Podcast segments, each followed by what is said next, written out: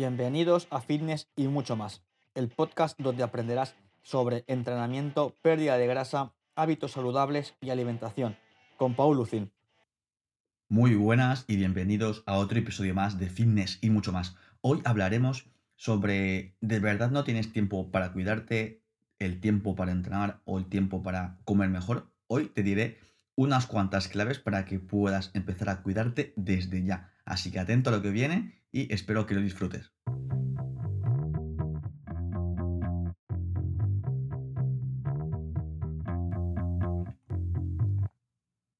Sin tiempo para cuidarte, para entrenar, para perder grasa, para comer mejor o para cuidar tu descanso, de verdad.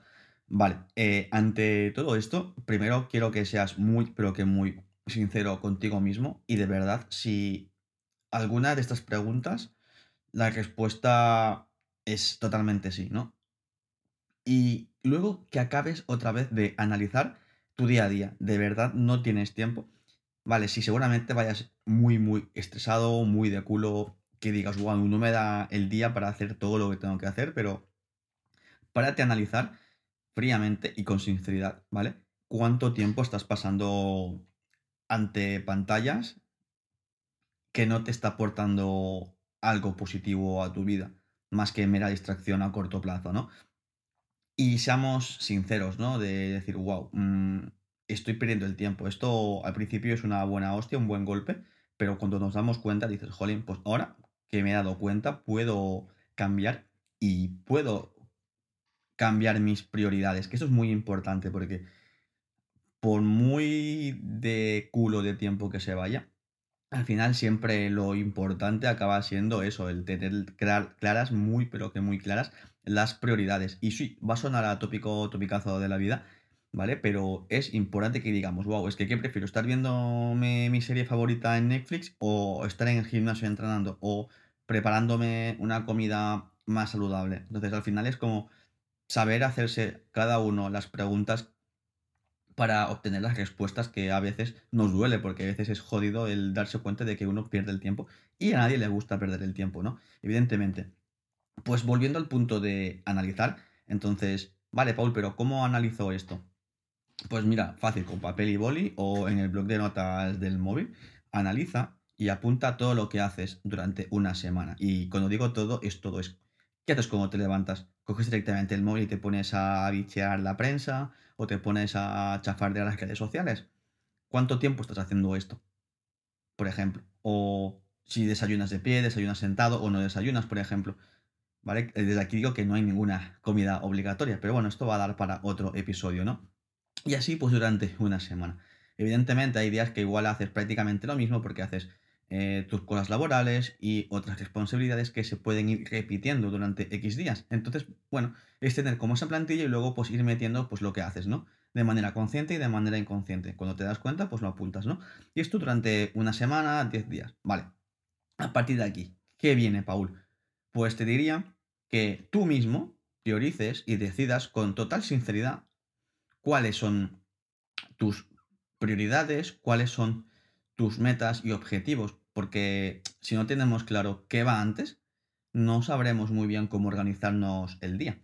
Entonces, si tú no tienes claro de si qué es más importante para ti, si el ver series mucho tiempo, de manera exagerada, o cuidarte y entrenar, pues igual toca pues que replanteemos y se vuelva a analizar cuál es el objetivo claro, porque si el objetivo no está claro, pues tocará poner otro rumbo, ¿vale? Y luego, pues tocaría la parte de la organización, ¿vale? Y esto, eh, desde que lo he implementado, la verdad es que me va muy, pero que muy bien. Y llevo así ya muchísimos meses, ¿vale? Va a sonar un poco raro, ¿vale? Pero yo creo que la gente que lo pone en práctica mm, consigue resultados, ¿vale? Entonces es que tú mismo, durante el fin de semana, aconsejo que sea el sábado, ¿vale? Porque el domingo suele dar más pereza y si el domingo no lo haces, ya empiezas la semana mal. Entonces es como, lo hago el sábado y si pasa cualquier imprevisto, que no tiene que pasar en teoría, pues ya me quedará pues el domingo, ¿no? Para hacer esta planificación semanal. Es decir, yo el sábado me planifico lo que haré la semana que viene, ¿vale? Entonces en esa semana voy a priorizar y a buscarle hueco a lo que yo antes marqué como prioritario. Si para mí es prioritario entrenar a la semana cinco veces, pues buscaré esos cinco huecos para entrenar, ¿vale? Y si mi, prioridad va a ser cuidarme la alimentación, pues voy a buscar ese hueco para hacer la compra saludable y dedicarme tiempo pues para avanzar el tema de la cocina y preparar los platos, ¿no?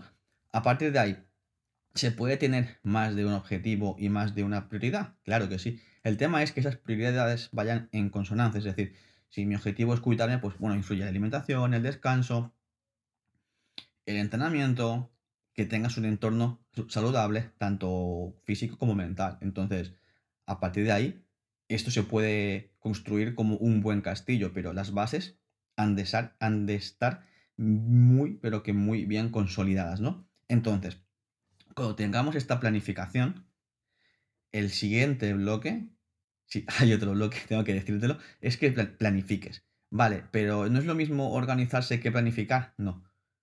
Cuando te organizas tienes una estructura de lo que se ha de hacer. ¿Vale? Y planificar es decir, vale, ¿cuántas veces voy a entrenar? ¿Cuántas comidas voy a hacer eh, a lo largo del día, de la semana? ¿Cuántos entrenos haré? ¿Qué voy a comer? Claro, ¿qué vas a comer? Implica qué vas a comprar en el supermercado o en el mercado. Entonces es como ir de lo general a lo específico. Si te paras a escuchar el podcast de nuevo o echas un poquito para atrás, vas a ver que hemos analizado, digamos, nuestro, nuestro día a día, nuestra semana, por así decirlo, luego hemos hecho un poder de decisión importante con el tema de las prioridades, totalmente con la mano en el pecho y con sinceridad.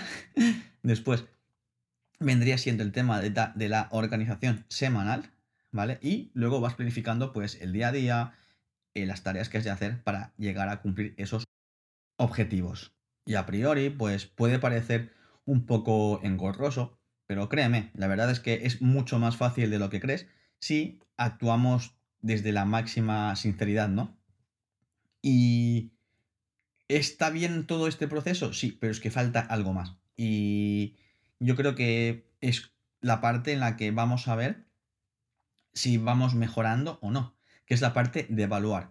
Vale, hay que evaluar cada semana lo que has hecho. O sea, si has cumplido con la planificación, ¿vale? Evidentemente hay imprevistos, hay cosas que no hemos tenido en cuenta, sobre todo las primeras veces, pero la parte positiva es que se puede corregir, porque semana a semana tienes otra oportunidad de ir afinando esa planificación, esa organización. Y con esto no quiere decir que, guau, qué mal estoy haciendo. Para nada, eso quiere decir que tú poco a poco vas a ver qué puntos muertos tenías en tu planificación y que lo vas a ir acotando de una mejor manera. Y yo creo que esta, la parte que me gusta más es que lo que consigas lo celebres. Es decir, no, me, no te vas a fijar tanto en lo que has hecho mal o lo que no has hecho en esa planificación. ¿Lo tienes en cuenta? Sí, evidentemente, porque es un aspecto a mejorar. Pero celebra cada logro, cada cosa que hayas hecho en tu lista. Porque parece una tontería. Pero a veces menospreciamos o infravaloramos lo que hacemos en el día a día. O sea, al decir, hostia, he, conseguido mi primera semana entera de entrenamiento. Eso es un logro. O sea, esto es importante. Yo con la gente que trabajo en asesorías le digo, eh, cada semana quiero que me expliques al menos tres logros generales. Me da igual si es del trabajo, de entrenamiento, de alimentación, eh, personal, pero mínimo tres logros. Y, y, con apenas conocer a la persona, eh, si alguna vez alguien dice, no, es que no he tenido una mala semana, estoy en un bache, digo, mira, aunque estés en un bache, puedes sacar tres cosas positivas de tu semana. Y no es ser falso positivo, simplemente darle valor a lo que hacemos. Y, eso al final es como gasolina para ir tirando adelante. ¿Por qué celebrar? Porque el celebrar, tu cerebro dice, hostia, que me estoy acercando al objetivo en este proceso. Y también es un punto crucial en el que suelo repetir casi constantemente en este podcast, es que se disfrute del proceso. Es imprescindible. Habrá momentos que estén jodidos, evidentemente. Habrá momentos que digas, wow, quiero abandonar, quiero tirar la toalla, me está costando porque voy saturado en otras cosas. Pero digas, joder, pues cómo estabas en el punto A y cómo estás en este proceso. Y seguramente si estás haciendo las cosas bien con objetivos smart y tal, tengas mejoras. Pero entonces, ¿cómo se consiguen estas mejoras, Paul? Pues mira, para conseguir resultados es imprescindible, sumamente imprescindible, que te centres en las acciones. Sí, sí. O sea, para pensar en el resultado, mm, no. ¿Por qué? Porque eso te va a lastrar. Es decir, si tú piensas mucho en el resultado, no te vas a centrar en lo que te acerca al resultado, que son las acciones. El día a día, el proceso, la constancia, la paciencia. Entonces, eh, voy a poner un ejemplo claro, es decir, guau, quiero ganar más pasta. Vale, ¿qué vas a hacer? O sea, puedes hacer muchas cosas para ganar más dinero, de manera legal o de manera, de manera ilegal, ¿no? Si tú piensas, guau, quiero más pasta, quiero más pasta, quiero más pasta, más dinero, ¿estás consiguiendo más dinero?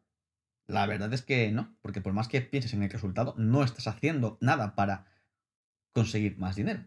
Entonces, si tú piensas, guau, eh, necesito más dinero, voy a pedir un ascenso en el trabajo, voy a trabajar más horas, voy a buscar otro curro o voy a invertir en bolsa. O sea, esas acciones te pueden acercar a tu objetivo, ¿vale? Depende del contexto, depende pues muchas cosas, ¿no? Pero las acciones son, los que, son lo que nos va a dar ese plus, ese acercamiento al objetivo, que es lo que queremos. Es decir, céntrate en el día a día, en la constancia, en las pequeñas acciones, porque eso te puede ayudar muchísimo, muchísimo en conseguir tu meta. Pon el foco ahí, ¿vale? Y los resultados llegarán, tenlo en cuenta, eso es importante, no perder el foco en el, en el día a día. Pero la meta, que es el, el objetivo que decimos, que, que tú veas que poco a poco te vas acercando. Y no es que digas, wow, desde que empiezo hasta que llego a la meta no hago nada más. Para nada. El tema es que tú, del punto A al punto B, te pongas mini objetivos o mini metas, ¿vale? Para que, pues lo, lo que hemos dicho antes, para que disfrutes, para que aceleres durante este proceso lo que vas consiguiendo. Así que con estas claves te podrás organizar mucho mejor para cuidarte, para entrenar, para perder grasa o para cualquier otro objetivo que vaya más allá de la salud o la estética, ¿no? Pero el tema es organizarse, priorizar y ser muy, pero que muy sincero. Pues nada, hasta aquí el episodio de hoy. Espero que te haya gustado y cualquier duda, sugerencia, me puedes escribir en Instagram en arroba paul barra baja fitness y salud. Hasta la próxima y que tengas un buen día.